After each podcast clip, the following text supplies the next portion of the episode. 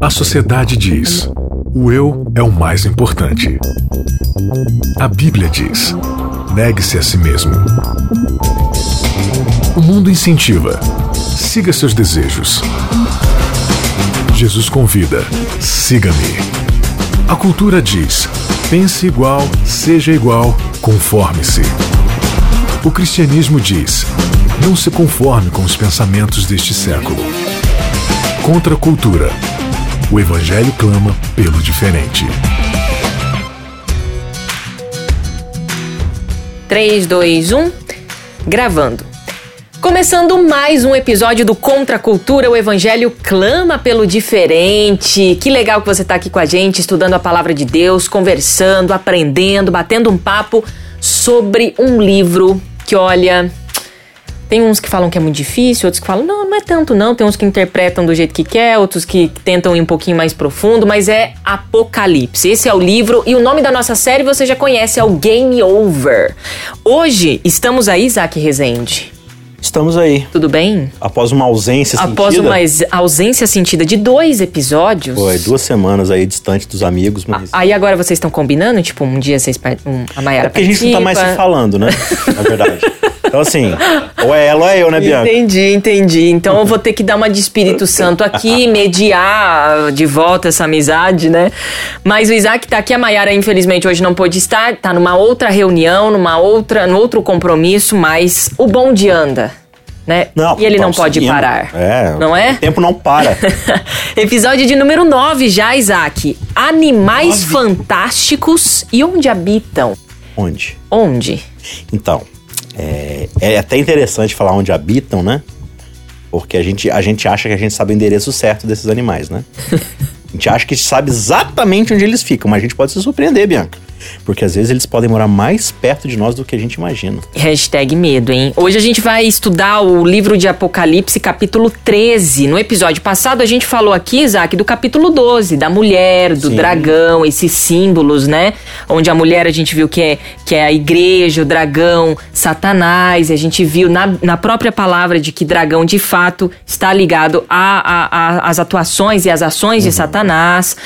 E aí a gente entrou aqui numa, numa questão muito importante, que é aquele verso famosérrimo aí, 12, 7, né? Capítulo 12, versículo 7 de Apocalipse. Houve guerra no céu, Miguel e seus anjos lutaram contra o, dra- o dragão e os seus anjos. E aí então a gente startou aqui uma discussão muito interessante, que esse é o momento de peleja pós-cruz. Não é? Então, na verdade, essa guerra e todo esse alvoroço, ela está acontecendo por conta da cruz, do que Jesus fez na cruz e o que isso representou para todo o universo. Ah, e aí, então, no versículo 3, a gente vê aqui: quando o dragão percebeu que havia sido lançado na terra, perseguiu a mulher que tinha dado à luz o menino. E é por isso que a gente sustentou essa nossa Sim. conversa de que o menino. Que menino é esse? É o próprio Cristo. E quando ele surgiu? Né? Pré-cruz, né? Exatamente. Logo ali antes da cruz. Não, é, é exatamente. É, quando você analisa o texto com bastante carinho, assim, se atentando bastante a todas as informações que o texto está te dando aqui, você vai, vai percebendo que isso daqui é algo que está sendo derradeiro. Por exemplo, ele fala que é, não mais se achou lugar para ele no céu.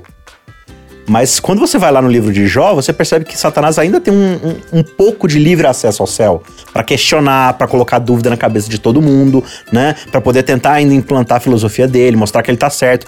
Mas a partir da cruz, é, eles tomam uma ferida assim absurda. É, olha, a filosofia sua tá praticamente liquidada. A gente só precisa de um pouco mais de tempo ainda pra descartar de vez. Mas assim, todo o universo tá vendo, Bianca, que tipo Satanás não é isso que ele tá dizendo que ele é, e Deus não é aquilo que Satanás tá dizendo que Deus é. Alguém opressor que não se importa com ninguém, que só vive pra ser é, auto, né, é, preservado, pra se salvar Os ali e tal. pingos nos is começaram a ser colocados. Tudo já tá começando a ficar ali basicamente claro. Então, assim, se isso tá praticamente claro, não, existe mais espaço pra Satanás ir pro céu questionar, né? E aí o que que sobra pra ele, o texto vai dizer? Quando ele cai por terra, ele vai, ele vai perseguir aquele que deu a luz ao, ao cordeiro, né? Ao, ao varão, que no caso é a igreja. Quando você vai estudando aqui a linguagem profética, você vai ver que mulher tem essa ideia de a noiva, né? O Antigo Testamento usa muito essa linguagem, Oséias ali, de olha, é a noiva que vai vir adornada, aquela coisa toda, como eu gosto de Israel, que é a minha, a minha noiva, a minha esposa e tal, né? Então agora, essa, essa, esse povo de Deus que que é a descendência de Abraão, que é a descendência de Adão, que você vê lá em Mateus 1 sendo recapitulada na genealogia de Jesus, ou seja, todo esse povo de Deus ao longo da história, ele vai gerar a semente prometida lá em Gênesis 3,15. Lembra de Gênesis 3,15? Sim, e a gente leu esse ah, verso aqui. Ah, legal. Coisa então, linda. É exatamente isso. Então, finalmente ele nasceu. Só que agora vamos perseguir quem? A igreja, que é aquela que vai ser agora a mulher ali, que era antes era Israel e tudo mais, agora vai tomar um, um aspecto mais universal, né? Mais mundial ali. E aí ele vai começar a ser perseguido. Só que o que está acontecendo aqui? Satanás, ele praticamente perdeu a guerra já. Essa batalha era uma batalha extremamente importante para a guerra toda. E ele tomou uma derrota, assim, de lavada e bateu em retirada. Tipo 7x1. É, exatamente. ele tomou um 7x1 aqui. Só que sem muita revanche. Aí o que, que ele pensou? Falou: olha, já que a gente perdeu violentamente essa guerra, eu vou atrás de aliados para tentar reverter o jogo. E agora ele vai buscar dois fortes aliados nessa batalha dele para poder ir atrás daquele que ele julga ser o grande problema agora, que é a própria igreja. E aí a gente entra no capítulo 13, inclusive eu vou ler só o finalzinho aqui do 12. O dragão se enfureceu com a mulher e passou a lutar contra o restante de seus filhos, todos os que obedecem aos mandamentos de Deus e se mantêm fiéis no testemunho de Jesus. Uhum. Então o dragão se colocou em pé na praia junto ao mar. E aí a gente começa no capítulo 13, onde o nosso intertítulo aqui é A Besta que Saiu do mar. Sim. E é o que a um gente animal fantástico. Um aí, né? animal fantástico. E onde aqui. ele habita. E onde ele habita? No mar. E é sobre isso que a gente vai falar agora, Isaac. E aí, o que, que é essa besta do mar? Sim. Não, é importante, assim, antes da gente frisar, porque você leu aí esse texto do. Aqui está, né? Quem, é essa descendência aí? Irou-se o dragão. Quando você observa o verso 17 aqui, quem é o personagem do texto? A gente já vai logo pro descendente, né? Pro hum. remanescente. Sim. Só que o, o, o sujeito dessa oração não é o remanescente, é o dragão. Uhum. Só, irou-se o dragão contra, contra, a mulher e foi pelejar contra ele. Eles quem? Os que guardam os mandamentos de Deus e tem o testemunho de Jesus. Aí você fica assim, mas o que é esse testemunho de Jesus ali e tal? Então, o dragão se irritou com a mulher, se irou contra a mulher por causa de algo específico. Que é o fato de que eles obedecem a Deus e tem o testemunho de Jesus. Mas se você voltar aqui comigo, Bianca, e, e o nosso amigo ouvinte, no verso 11, tem aqui descrevendo especificamente quem é o descendente. E agora o descendente é o sujeito da frase. Eles, eles quem? O remanescente. Aham. Uhum. Venceram por causa do quê? Do sangue, sangue do, do cordeiro, cordeiro, e por causa da palavra do testemunho que deram. Ou seja, eles estão pregando a respeito do testemunho de Jesus. Só que esse testemunho, ao mesmo tempo que ele é uma pregação, por causa do sangue do cordeiro, esse testemunho passou parte a ser parte da vida do remanescente. O que é esse testemunho que passou a fazer parte da vida do remanescente? Diante da morte, eles não amaram a própria, a própria vida. vida. Quem é que não amou a própria vida diante da morte? Jesus. Esse foi o testemunho que ele deixou. Ele falou assim: ó, gente, Satanás está dizendo que o jeito certo de viver é viver para si mesmo. Eu vim dar um testemunho aqui de que você alcança vida plena quando você não vive para você, mesmo diante da morte certo? Então, aqueles que recebem o sangue de Cristo, eles vão sendo transformados numa natureza de si mesmo para uma natureza de o outro. Você entendeu? E o dragão olha isso, ele fala assim: "Cara, mas Jesus com esse testemunho, ele está arrebanhando mais pessoas para o seu exército, mais e mais pessoas que cada vez mostram que não é viver para si, é viver para o outro. Eu tenho que correr agora para poder montar um exército para desmontar essa narrativa. E é agora, é contra isso que ele vai se irar. Contra essas pessoas que têm esse testemunho de que não se vive para si, mas pro, pro outro. E vai procurar ajuda, né? Vai Exatamente. procurar aliados, vai procurar gente que tá com ele. Então vamos lá pro verso 1 para entender qual é esse reforço que Satanás vai trazer pro jogo. Então vi sair do mar uma besta. Ela tinha dez chifres e sete cabeças, e uma coroa em cada chifre. Em cada cabeça estavam escritos nomes de blasfêmias. A besta parecia um, a besta parecia um leopardo, mas tinha pés como de urso e boca como de leão. Você vê aqui que é um animal bem complicado. Bem fantástico. É um animal fantástico aqui. bem, é que assim, se a gente for de fato analisar cada detalhezinho aqui, a gente Não não, dá. sai daqui hoje. Não dá. Procure aí na internet, você vai achar ótimos recursos. A Novo Tempo tem bastante material aí para apresentar para você, esses simbolismos que são muito legais. O próprio guia de estudo traz aí pra gente várias informações bacanas. Mas o que, que a gente tá tendo aqui? A gente tá tendo características animalescas que, que ajuda a gente a entender, tipo assim, o que, que é de fato. o como se desempenha. Então, um leopardo é muito rápido, ele detém asa nos pés ainda tal. Então, é, você vai perceber que, na verdade, é um, é um, é um, é um, é um grupo, assim, é, digamos, de, de pessoas continentais, assim, que, que vão se espalhando muito rápido. Aí eles interpretam lá atrás com as, as tribos bárbaras, né? Que, que vão conquistando a Europa de uma forma muito rápida e tudo mais. Enfim, a gente vai ver aqui nessa besta que emerge do mar um poder religioso. Então, Roma ela se expande muito rápido ali no, no território europeu e tal, só que depois ela vai até sendo destronada pelas tribos bárbaros e tal. Mas quando a Europa de fato se consolida, o cristianismo toma conta de toda ela. E o cristianismo é muito forte, inclusive o cristianismo é o poder religioso e político. Porque não, o, o- o papado ali, né, que você vai ver que é a, a liderança religiosa que vai tomar conta, ela coloca reis, destrona reis, ela manda, ela faz a lei, ela, ela faz o que ela quiser, né? E aí, o que que acontece aqui é, é bem interessante, porque o- qual que é o padrão que a gente vai observar aqui? É, um lance de autoridade aqui também, Sim. né? A é, e o dragão deu a essa besta, que a gente acabou de falar aqui, seu poder, seu trono e grande autoridade. Sim, então, é, o que, que a gente vai perceber? Quando você vê a história do cristianismo, você vai perceber lá no comecinho que os cristãos se, se organizavam em catacumbas, escondidos. Eram algumas pessoas, algumas milhares de pessoas ali em várias cidades e tal, sempre se escondendo, sempre sendo perseguidas pelo império, pelas outras pessoas. Era um povo oprimido. Só que depois de um tempo persistindo ali, eles vão ganhando corpo, até que eles se tornam a própria religião oficial de Roma com um lugar bonito para sentar, ar-condicionado, banco confortável ali, tudo maravilhoso. E quando eles vão tomando esse corpo político forte, que, que eles vão passar a fazer agora? Eles vão passar a mandar. E vai acontecer a mesma coisa que aconteceu com Israel. Você lembra que Israel era oprimidinho lá no Egito? Pequenininho lá e tal? O que, que acontece quando Israel atinge o status de reino? Ele começa a buscar força de obra escrava, ele começa a oprimir os vizinhos, ele, ele se torna aquilo que ele sofria na mão do Egito. Você entendeu? Então a gente vai percebendo aqui que existe um padrão na história bíblica, de que sempre que uma força oprimida se torna maior, ela vira opressora. E é isso que acontece com o cristianismo aqui na Europa, né? Então agora ela passa de um pessoal que era perseguido para alguém que recebe grande autoridade, né? Então você vai ver a igreja com muito poder ali no continente europeu, mandando e desmandando, assim, mas sendo a boca do próprio Deus, sendo a boca do próprio Deus. Com muitas aspas. Ah, então quer dizer que, que eles eram satanás lá. Não, eles eram o cristianismo. Não é uma coisa assim, é isso ou aquilo. Eram as duas coisas. Porque ao mesmo tempo que eles estavam buscando servir a Deus, eles estavam tentando inflar o próprio ego. Satanás ele foi lá e puf, o dragão, né? Ele foi lá e olha, eu vou, eu vou pegar a Babilônia e vou inserir no seu DNA. E aí você vai sendo corrompido e, e a coisa vai mudando de cenário. Mas essa é a estratégia de Satanás. Esse Inclusive, é no, no episódio passado a gente falou isso. Ele é um baita estrategista. Então, né? Bianca, presta atenção. Quem é o remanescente?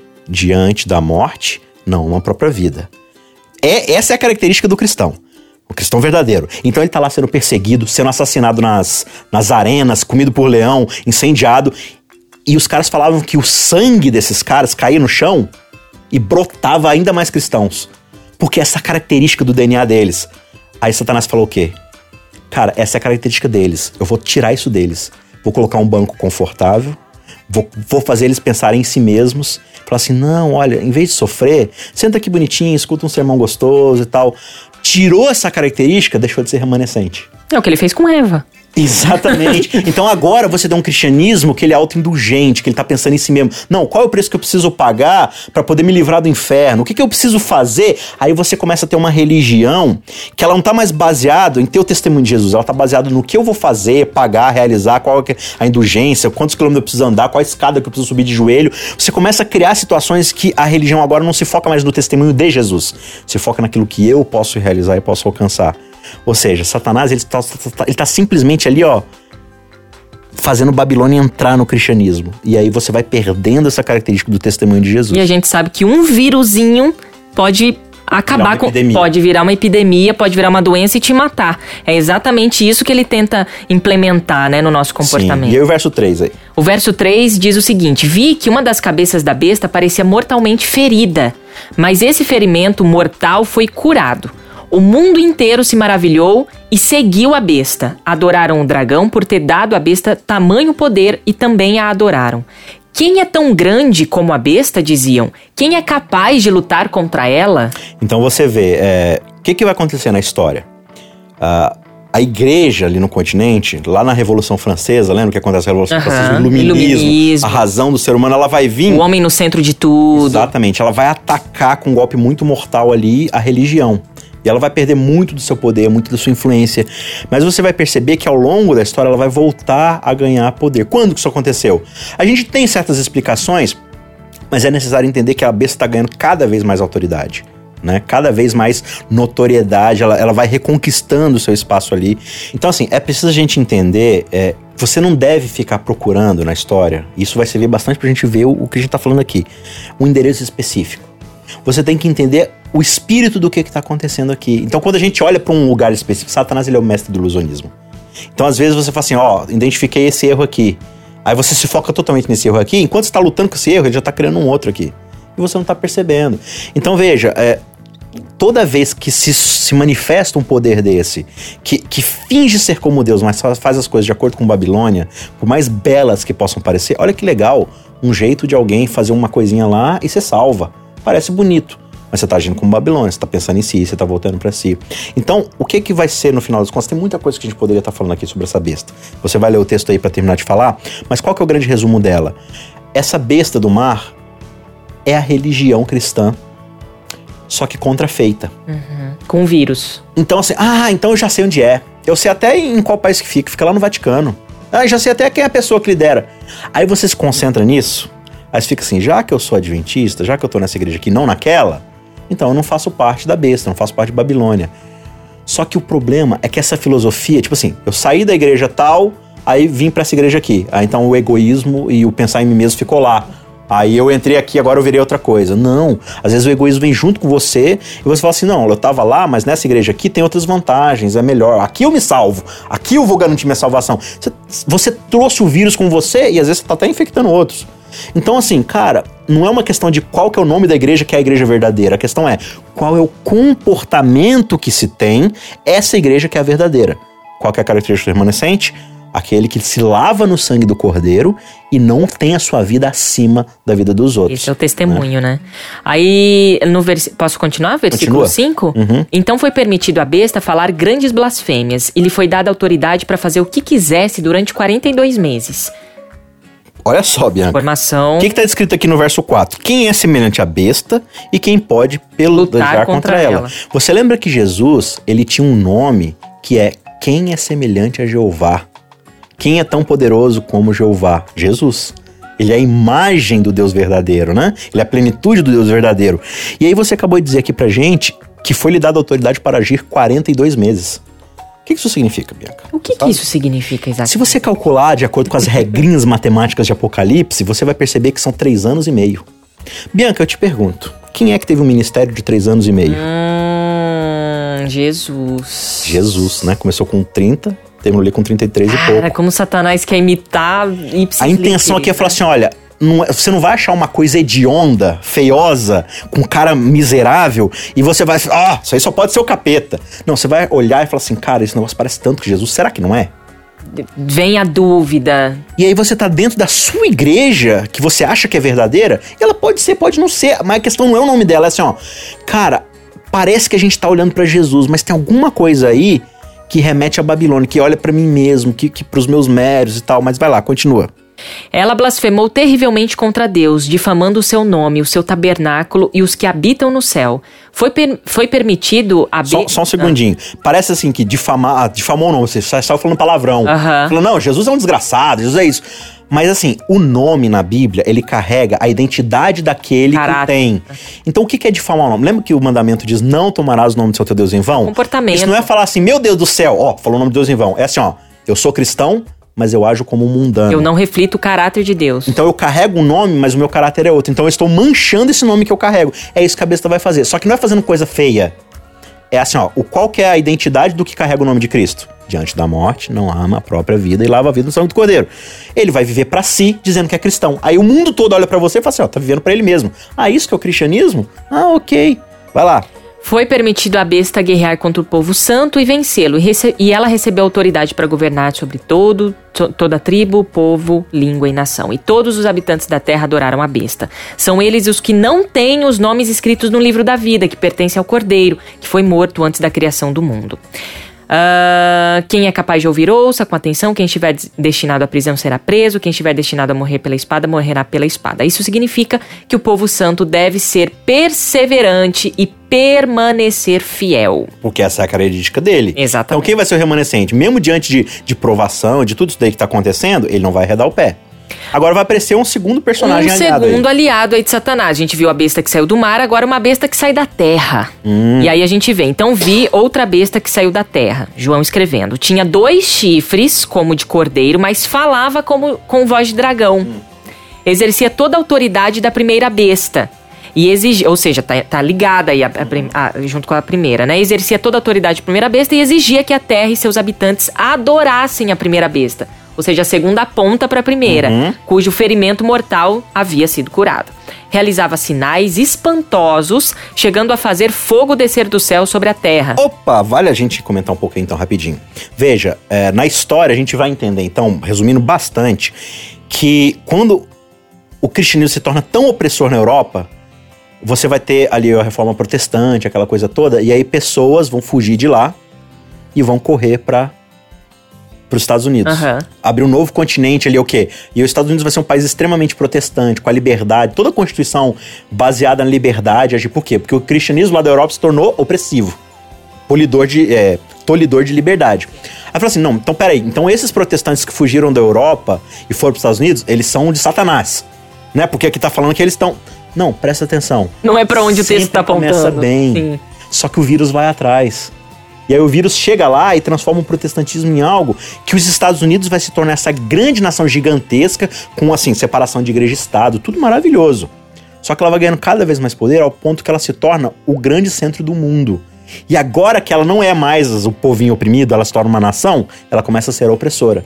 E a gente entende então que no final dos tempos, o que a gente vai começar a perceber? Esse poder político, né? Que se tornou os Estados Unidos e tal. Só que veja, não é onde a besta habita, é o comportamento dela. Então não é só os Estados Unidos, é onde isso está acontecendo em todos os lugares. Essa é a grande representação corporativa desse sistema. Mas ele opera em tudo quanto é canto, entendeu? E aí você vai ver então é, os Estados Unidos apontando para a primeira besta, falando assim, olha, né?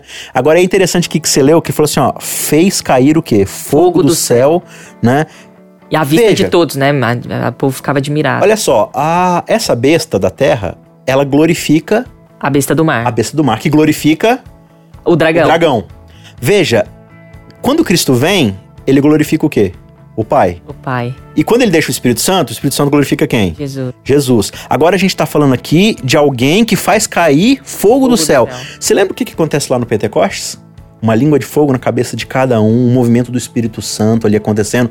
Gente, o que a gente está vendo aqui é toda a imitação quase perfeita daquilo que a gente está acostumado que e acha bom, belo e puro. Então o Apocalipse está falando assim, gente, você tem que conhecer muito bem o caráter do cordeiro. Tem que estar tá muito. Porque se você não compreender perto. qual é de fato o caráter do cordeiro, você vai estar tá vivendo uma religião e não é aquela religião lá que você gosta de apontar, não. O, capítulo 13 ele não é para denunciar uma igreja específica, é para ele te denunciar um tipo de comportamento. Lê lá. Enganou os habitantes da terra com os sinais que lhe foi permitido realizar em nome da primeira besta. Ordenou que fizesse uma grande estátua da primeira besta, que havia sido mortalmente ferida e sobrevivido. Então, lhe foi permitido dar, a, dar, a, a dar vida a essa estátua para que ela falasse. E a estátua da besta ordenou que fossem mortos todos os que se recusassem a adorá-la exigiu que grandes e pequenos, ricos e pobres, escravos e livres, todos recebessem uma marca na mão direita ou na testa, e ninguém podia comprar nem vender é, coisa alguma sem essa marca, que era o nome da besta ou o número que representa seu nome. Aqui é preciso sabedoria. Eu achei muito inter Uhum. interessante tá isso no texto. Porque assim, já parece que era João fa- falando, gente, vai, vai dar confusão isso aqui que eu vou escrever. Quem tem discernimento, trate de entender o significado do número da besta, pois é número de homem. Seu número é 666. Vamos lá, Bianca. A gente tem que ser super sucinto agora, não Bora. vai dar pra falar de tudo. Primeira coisa, aqui ele tá falando assim que a besta vai colocar uma marca sobre a mão direita e sobre a fonte. Vai lá na sua Bíblia, abre o capítulo 6 de Deuteronômio e você vai encontrar lá a oração do Shema. E ele tá falando assim, olha, ouve Israel, o Senhor nosso Deus é o único Deus. Não se esqueça dessa frase, o Senhor nosso Deus é o único Deus. Adore somente a ele acima de todas as coisas. Quando que você vai fazer isso? Você vai falar disso quando você deitar, quando você for dormir, quando você for comer, quando você acordar, quando você vai para trabalhar. Estas palavras colocarás amarrado no teu, na tua mão e como verdade sobre a tua fronte. Qual verdade? O Senhor nosso Deus é o único Deus.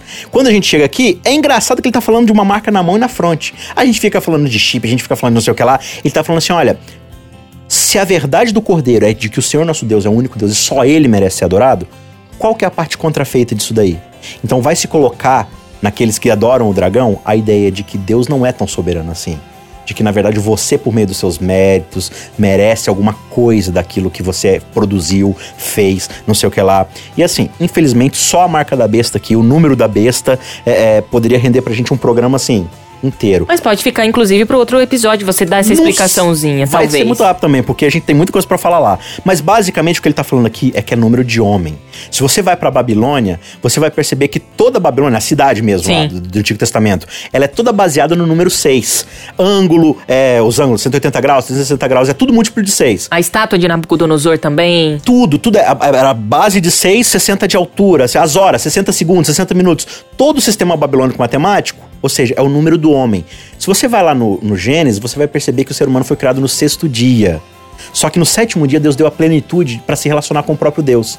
O número da besta está apontando para um sistema que te faz ficar preso num dia que é sobre você, ao invés de te permitir chegar no sétimo dia que é sobre Deus. Então, você vai observar esse comportamento não é só naquela igreja específica que você quer coçar para falar que é aquela igreja. Quando você vive uma religião mesmo na sua igreja, onde você tá fazendo querer ser sobre você, suas obras, seu mérito, ah, você obedece o mandamento, ah, você guarda o sábado, ah, você faz tal coisa, ah, você, nossa, como você é um bom cristão, né? Ah, é sobre você, né? Você tá sendo Babilônia. E aí você quer impor isso sobre os outros, a gente tem que tomar muito cuidado, mas a gente vai ter mais um episódio aí semana que vem para continuar conversando sobre isso. Olha aí, velocidade vezes dois aí, viu? A gente termina o episódio de hoje com muitas informações interessantes. Dá uma Faltou lida de coisa, novo, faltou. Va- mas- Lê aí na sua casa, tá? O capítulo 13 e escreve pra gente. Você pode deixar sua pergunta, a gente vai tentar pesquisar. A Mayara tá aqui também, o Isaac também. E eu só tô aqui pra botar fogo na, na fogueira, tá bom? Valeu! Obrigada demais pela sua participação, Isaac. Até semana que vem. Até mais, gente. Valeu, até semana que vem. Contra a cultura. O Evangelho clama pelo diferente.